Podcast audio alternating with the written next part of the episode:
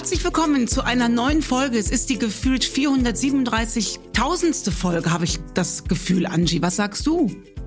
Ja, so ungefähr. Mhm. Leicht gesagt. Leicht gesagt. Hier seid ihr gelandet bei dem Podcast rund um das Thema Kommunikation. Mir gegenüber sitzt meine Sparringspartnerin Angie, hi. und ich, Nicole Staudinger. Wir behandeln alle Themen, die wir glauben, über Kommunikation lösen zu können. Und diese Themen saugen wir uns nicht aus den Fingern. Die werden uns Woche für Woche, Tag für Tag, Stunde für Stunde manchmal zugeschickt. So sieht's aus. Auch heute wieder haben wir eine bunte Mischung an äh, Zuschriften. Erstmal danke an alle, die uns so fleißig zuhören, abonnieren und eben auch E-Mails schreiben. Das ist nämlich der Weg. Ihr könnt uns, wenn ihr ein Anliegen habt, eine E-Mail schreiben an hallo@nicolestaudinger.de und dann bekomme ich diese Mails, lese die, sortiere die und dann werden die hier anonymisiert vorgelesen. Und ich weiß von nix. Das muss man noch dazu sagen. Ich äh, bin nicht part of the Redaktion. Ne? Ich äh, sitze hier, habe Zettel und Stift, damit ich mir immer ganz kurz Notizen machen kann bei dem, was du mir gleich vorliest. Und dann gucken wir mal, ähm, äh, was wir dazu sagen können. Der Grund, warum wir glauben, etwas dazu sagen zu können, ist der, ähm, dass ich äh, im weitesten Sinne, kann man Kommunikationstrainerin sagen? Ja, Kann man sagen, Ne? Kann ja. man sagen. Ne? Mhm. Schlagfertigkeitstrainerin, ähm, äh, Kommunikationstrainerin und ähm, deswegen behandeln wir das ohne Garantie darauf, dass das immer so funktioniert. Das haben wir aber ja nie. Eine Garantie im Leben haben wir nie. Aber was wir haben, oh, was für eine Überleitung, ist ein heutiger Werbepartner. Ich bin stolz über diese Überleitung. Warte. Der heutige Werbepartner ist, ich möchte ja fast sagen, wie immer, wie seit vielen Jahren die Emser-Pastille, die mich dabei begleitet, manchmal 14, 16 Stunden am Tag durchzuquatschen. Wenn ich beruflich fertig bin, übernimmt dann meine Mama Aufgabe den Rest. Und damit ich das nach wie vor gut machen kann, äh, lutsche ich nahezu äh, täglich. Also täglich auf jeden Fall, ich überlege gerade, also mindestens täglich, die Emser Pastille. Meine Lieblingssorte, ihr kennt sie, ist die Salted Caramel. Wenn ich bald auf Tour bin, bringe ich sie auch mit, die Pastille. Und ähm, aus purem Eigen Interesse, möchte ich sagen, möchte ich ein weiteres Produkt von Emser äh, empfehlen. Das ist nicht abgesprochen, aber wir befinden uns im krassesten Frühling jemals. Ich bin Allergikerin und ich laufe. Und wenn ich da nicht eine Sache benutzen würde, von der ich wirklich nie geglaubt hätte, dass ich alleine den, den Namen mal in den Mund nehme, ich glaube, ich wäre schon erstickt, ich wäre tot. Das, was mir am meisten hilft zum Laufen bei der Allergie, ist morgens eine Nasendusche zur Reinigung der Nase, morgens und abends. Dann kannst du wieder durchatmen als Allergiker. Das muss ich nur mal ganz kurz sagen. Ich finde, die, das schlechte Image einer Nasendusche, so wie ich das immer abgespeichert hatte, ist nicht gerechtfertigt. Dauert eine Minute, Nase frei, Werbung zu Ende. -dü -dü -dü. Ja, und wenn ich hier so rausgucke, da blüht es ja auch schon, ne? Es ist endlich grün an den Bäumen. Ja, hier, in der Eifel noch nicht. Wir sind so schätzungsweise vier bis sechs Wochen später. Das hindert aber nicht daran, dass die Pollen da schon ordentlich unterwegs sind. Ne? Ja, es gibt halt auch Frühblüher, ne? Wie du sagst, du sprühst ja auch schon das gesamte Jahr, ne? Ja, von Januar bis äh, Oktober. Ja. Ich arme. So, jetzt haben wir uns über die Arme. Krankheitsgeschichten genügend Lange genug, jetzt starten wir rein. Die erste E-Mail, die ich vorlesen möchte, ist von der Beate. Und der Betreff lautet Nachgefragt. Hallo Frau Staudinger, ich lese derzeit leicht gesagt, kenne aber auch andere Bücher von Ihnen. Ihre Beispiele finde ich immer super und wenn ich selber so reden möchte, weiß ich- es doch nicht anzuwenden. Ich stecke da in etwas fest und möchte fragen, ob Sie eine gute Idee haben, was zu tun ist. Ich arbeite in einem Skigebiet. In der dunkleren Saison fliegen uns öfters Vögel gegen die durchsichtige Überdachtung und Scheiben. Meine Aufforderung, schwarze Vögel aufzukleben, wurde nicht nachgekommen. Ich fragte nochmal und hörte, unser Chef hat andere Prioritäten als Vögel. Ich könnte ihn aber gerne selber darauf ansprechen. Ich sehe den Mann nie und der Betriebsleiter war echt ungehalten über mich. Wie würden Sie agieren? Jeder tote Vogel ist einer zu viel. Ich hätte die Aufkleber selbst geklebt. Es wurde alles abgelehnt. Ja, du siehst mich sprachlos. Das ist echt, das ist ein, also sowas, so einen Fall hatten wir noch nie. Nee. Ne? Also du siehst mich jetzt wirklich äh, sprachlos. Mein Instinkt wäre auch gewesen, einfach draufkleben ne, gegen die äh, armen Vögel. Also für die armen Vögel in dem Fall. Ähm, ja, da, da bin ich jetzt auch wirklich, Und dass er ungehalten wurde, der Betriebsleiter. weil man Vögel schützen will. Ja, die wahrscheinlich böse so- Beate. Ja, mitten in der Saison haben Betriebsleiter, also ohne jetzt alle in Schutz nehmen zu wollen. Aber vielleicht hatten die da gerade ein anderes Thema. Man weiß es nicht, ne? Aber hat sie nicht gesagt, außerhalb der Saison? Im, äh, in der dunklen Jahreszeit Nee, oder dass so? sie in der dunklen Jahreszeit das Thema haben. Ach so. ja, äh, also in der klassischen Skiphase. Es gibt ja keine andere Skiphase eigentlich. Genau, denn sonst haben die doch gar nicht auf. Nee, ne? eben. Ähm, ja, da siehst du mich auch äh, sprachlos. Da müsste man jetzt, ähm, also äh, da, da kann ich jetzt wirklich nur aus dem Bauchgefühl agieren. Äh, ich kann die Beate total verstehen. Ich kenne natürlich jetzt die, die Arbeitsumstände nicht. Ähm, ich glaube, da fällt mir als erster Weg die Tonfalländerung ein. Da würde ich den Betriebsmenschen da schon einmal ähm, wirklich mal so m- mich stark gegenüberstellen und sagen, stopp. Ich habe totales Verständnis dafür. Wir, wir sind echt busy. Wir haben hier viel Kundschaft. Kriegen wir alles hin. Es macht mich wahnsinnig, dass hier am Tag zehn Vögel gegen die Scheibe fliegen und sterben. Und ich bin mir ziemlich sicher, Sie auch. Ich brauche Ihre Hilfe gar nicht dafür. Ich möchte nur ganz kurz in Ihre Augen gucken, ein kleines Nicken sehen und sich damit einverstanden erklären, dass ich jetzt die Aufkleber anbringe. Sehe ich das richtig? Das, glaube ich, wäre das Einzige, was mir dazu einfallen würde. Und vielleicht die Kunden noch mit zu integrieren? Wow, echt? Also im Sinne von jetzt nicht die Kunden äh, zu befragen, aber das Argument, also weil das ist ja auch kein gutes Image, Ja, wenn tote natürlich. Vögel vor der Türe Ja. liegen. Das meine ich. Ja. Klar, das als Argumentation. Als Argumentation. Aber, aber es kommt mir nicht so vor, als ob dieser Betriebsrat offen wäre für irgendeine Art der Argumentation. Betriebsleiter, so, ja. Betriebsleiter. So kommt mir das vor, weil argumentieren könnten wir äh, noch und nöcher. Und natürlich ist das für die für die Kunden da unten, wenn wenn die Ja, ihre weil er Gaudi sagt, er hat wollen. andere Prioritäten als Vögel, aber vielleicht ist seine Kundschaft Aber seiner Kundschaft, Prior- ja. ja. Ja, das wäre auch noch eine gute Hinweise. Ich sehe, Sie haben andere Prioritäten als Vögel. Ich versuche mal mit der Kundschaft. Wie würden Sie sich denn fühlen im Tourismusgebiet, wenn Sie erstmal über Leichenberge von armen Vögeln steigen müssten? Nicht leicht gesagt, sondern leicht übertrieben vielleicht. Ja, das meine ich mit Vielleicht. Tonfalländerung. Ne? Ja. Ich glaube, da müsste man etwas deutlicher werden, weil ich versuche, diese Szene vor meinem inneren Auge zu sehen. Ich sehe den Betriebsleiter, der überall hinrast und dann plötzlich denkt vielleicht, was interessieren mich jetzt diese Vögel?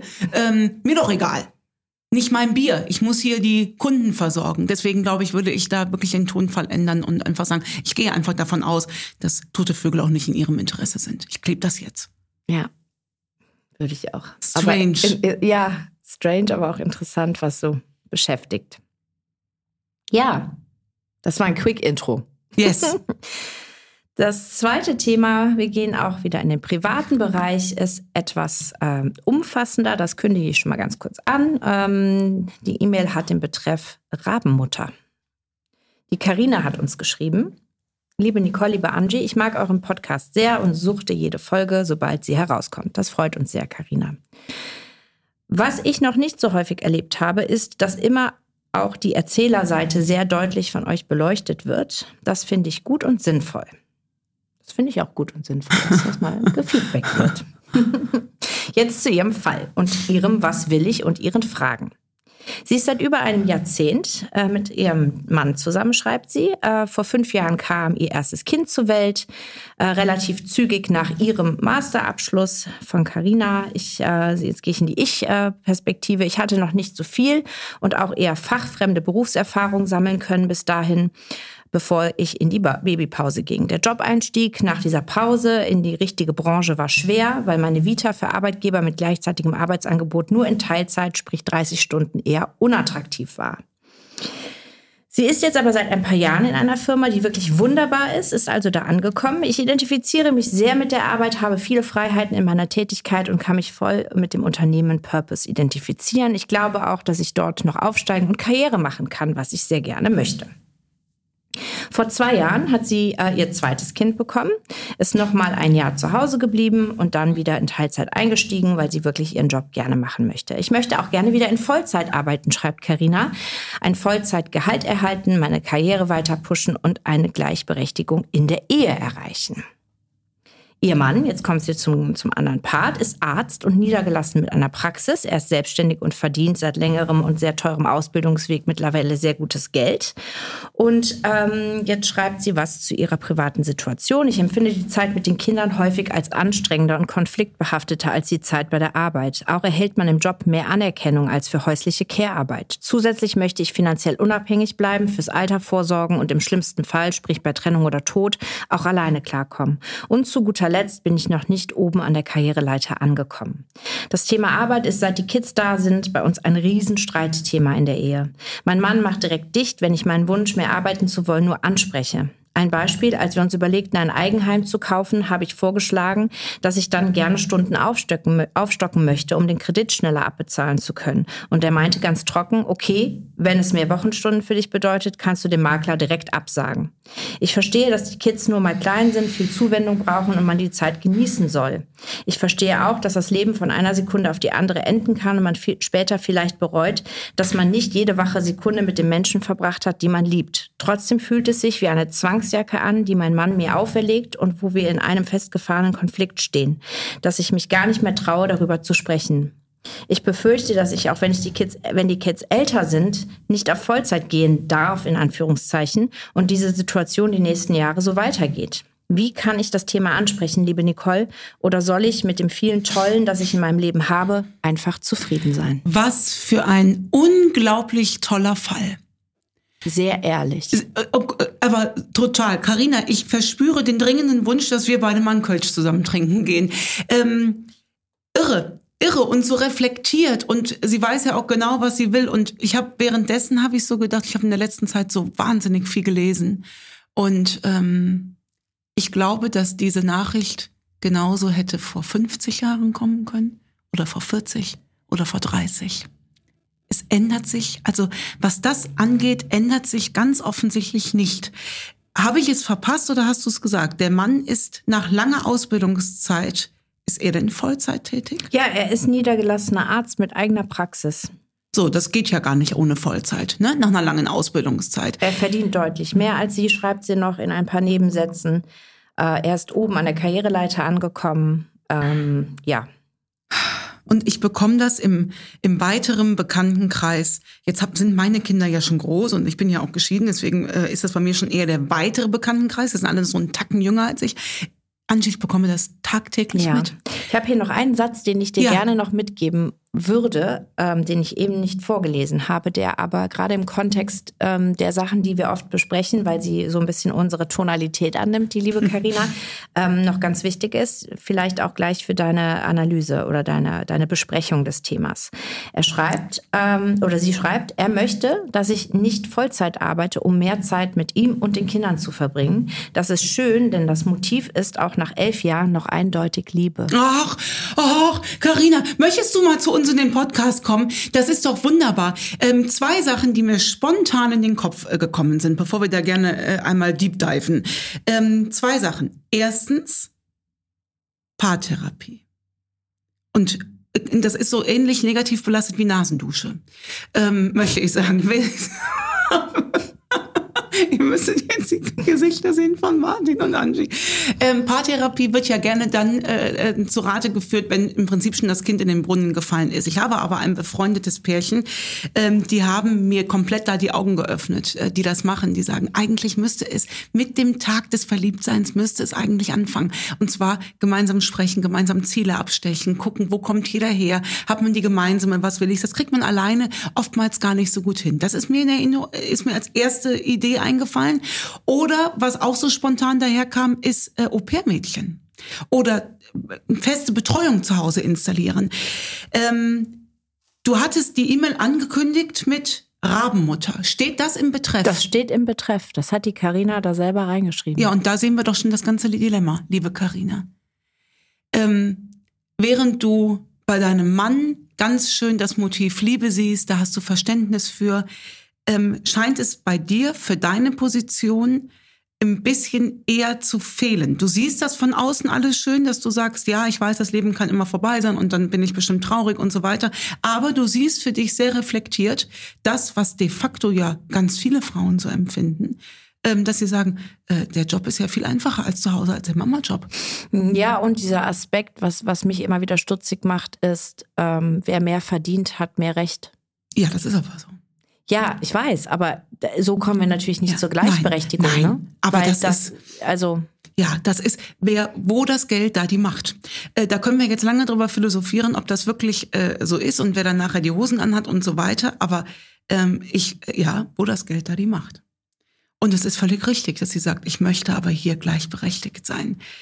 Es ist ein Riesendilemma, was ich überall äh, mitbekomme. Überall sagen mir dann Freundinnen oder Bekannte, Nicole, es ist immer mein Job, der zuerst dran glauben muss, als ob ich so in der zweiten Reihe bin und sehr häufig auch nochmal mit so einem Gefälle. Jetzt hat sie einen Master und ihr Mann scheint ja Mediziner zu sein. Ähm, da haben wir ja schon eigentlich quasi Augenhöhe, aber es scheint dennoch ein Gefälle zu geben und das kriege ich sehr, sehr, sehr häufig mit. Und die Frauen kommunizieren gut und sprechen es abends an und suchen sich die richtige Minute raus und kommen trotzdem nicht zu Potte. Ähm, deswegen tue ich mich da auch mit einer Analyse, die mir ja sowieso nicht äh, zusteht. Ich überlege nur, wie wir einen Pack anhaben, weil die Karina alle Pack-Ans ja schon so wunderbar ähm, äh, angepackt hat. Mir ist ein böser Gedanke gekommen, den werfe ich jetzt einfach mal so rein. Ähm, sie im Prinzip sagt sie in so einem Nebensatz oder zwischen den Zeilen, dass sie ja darum fragt, die Stunden zu erhöhen. Sie, sie mhm. sagt, wenn ich anspreche, ich, dass ich meine Stunden gerne erhöhen dass möchte. Dass er sofort dicht macht. Genau. Mhm. Mein erster Gedanke war so, erhöhe erhöh sie doch einfach. Mhm. Und sag, Schatz, gute Nachricht, ich arbeite jetzt genauso viel wie du. Mhm. Jetzt müssen wir uns überlegen, wie geht das jetzt hier weiter? Ja, also das meinte ich eben. Ich glaube, mal abgesehen von, ja, mehr Verdienst, da, äh, dass da die, die Entscheidungsmacht liegt. Aber äh, vielleicht ist das genau der erste Anpack, das anders zu sehen. Ja. Also, und zu sagen, ja. nein, ich möchte jetzt eine Gleichberechtigung auf anderer Ebene. Ja. Weil vielleicht verdient sie dann auch mehr Geld. Sie ja. hat ja gar nicht die Chance dazu. Richtig. Dass das Selbstverständnis ein anderes ist. Ne? Ja, weil sie hat die Kinder bekommen. Also, ja. sie hat ja auch, ne, brauchen wir gar nicht drüber reden. Und ähm, der letzte Satz, den sie nochmal schreibt, ich wiederhole den nochmal, dieses, wie kann ich das Thema ansprechen oder soll ich mit dem vielen Tollen, das ich in meinem Leben habe, einfach zufrieden sein. Und das meine ich, das haben die Frauen vor 50 Jahren doch genauso schon gesehen, Angie, wie jetzt. Ja, aber das ist doch kein Entweder-Oder. Nein, natürlich nicht. Aber daran siehst du doch, dass die Frau immer wieder diese Entscheidung hat, wie soll ich mich jetzt hier weiter ähm, äh, verhalten. Ich glaube nicht, dass ein Mann das jemals so denken würde. Die würden es einfach äh, machen. machen. Ähm, aus meinem Bauch heraus, ähm, äh, liebe Karina, äh, du gibst dich, ähm, du gibst dich mit gar nichts zufrieden und holst einfach alles, was du haben möchtest. Und das ist nicht übertrieben. Du bist ja zufrieden. Das eine schließt das andere ja nicht aus. Du bist ja total zufrieden, aber du möchtest gerne da gleichberechtigt sein. Und ich glaube, der erste Schritt ist das Selbstverständnis dazu, dass du es haben kannst, ohne die Betreffzeile zu erfüllen. Du bist deswegen keine Rabenmutter. Das ist, das ist die Betreffzeile. Das müssen wir uns Da sind wir auch wieder beim rufen. Selbstbild. Ja, richtig. Das dann, also richtig. wie immer fangen wir bei uns ja. selber, sprich bei dir an, Karina, und bitte ja. da ein anderes Bild von ja. dir als Mutter zu haben. Ja. Ja, ich würde mir aber in diesem Fall, weil das scheint mir eine sehr intakte Partnerschaft in, in anderen Stellen zu sein, das äh, liest man so raus. Ich wäre mir nicht zu schade. Oftmals ist es auch nicht die Frau, die dieses Thema Eheberatung ähm, ausschließt. Es ist sehr, sehr häufig der Mann, der sagt, ja, wo komme ich denn da hin, wenn ich mir jetzt. Das ist totaler Quatsch. Ich habe da wirklich schon ganz, ganz, ganz, ganz tolle Sachen gesehen. Seht es nicht als Eheberatung, seht es als Ehegespräch oder seht es einfach als als Paar, als als Paarzeit an, dass von außen noch mal einer äh, drauf guckt. Jetzt muss ich dazu aber was fragen, wenn man in die praktische Umsetzung jetzt reindenkt mhm. bei der Karina, wenn sie sich schon nicht sicher ist, ob sie etwas ansprechen soll, weil auch dieses Thema müsste sie ja ansprechen, der Paarberatung. Ich glaube, dass wir da noch mal rangehen, wie da der Ansatz wäre gegenüber dem Mann. Ja, ähm, wenn die Basis Liebe ist, was sie ja selber mhm. schreibt. Schatz, ich habe einen Wunsch und ich bin mir ziemlich sicher, du gehst damit weil wir haben eine so tolle Partnerschaft und wir beide wissen, wo unsere Knackpunkte sind. Und für diese Knackpunkte würde ich uns gerne den Blick von außen gönnen. Beziehungsweise ich würde es mir nicht gönnen. Ich nehme es jetzt einfach mal als Basis. Dir ist das genauso wichtig wie mir. Ich möchte, dass wir hier zu Potte kommen. Und deswegen schlage ich vor, nächste Woche Donnerstag 19 Uhr. Ich würde das nicht diskutieren das klingt hart, aber ähm, wenn mir das so, wenn das für Sie der Weg ist, dass man da von außen nochmal drauf guckt, ne? Genauso wenig würde ich es mit der Stundenzahl diskutieren es gibt, man muss dann gemeinsam sich hinsetzen und überlegen, was machen wir denn mit den Kindern?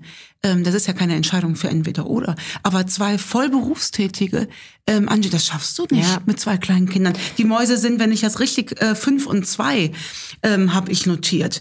Die sind ja noch, die, die sind ja noch voll äh, im, im pflegebedürftigen Alter. Und wenn du dann professionelle, gute Unterstützung zu Hause hast, was natürlich auch wieder Geld kostet, machen wir uns nichts vor. Ne? Das ähm, eine ähm, äh, frisst das andere natürlich dann auf. Ähm, aber da, äh, da sind ja auch zwei gut gefüllte Portemonnaies. Ja. Also es gibt Wege. Es gibt Wege. Einen interessanten Aspekt, den du eben gesagt hast, zwar in Bezug auf das Thema Paarberatung, dass es eigentlich anfängt in dem Moment des sich Verliebens, dass man das braucht. Ne?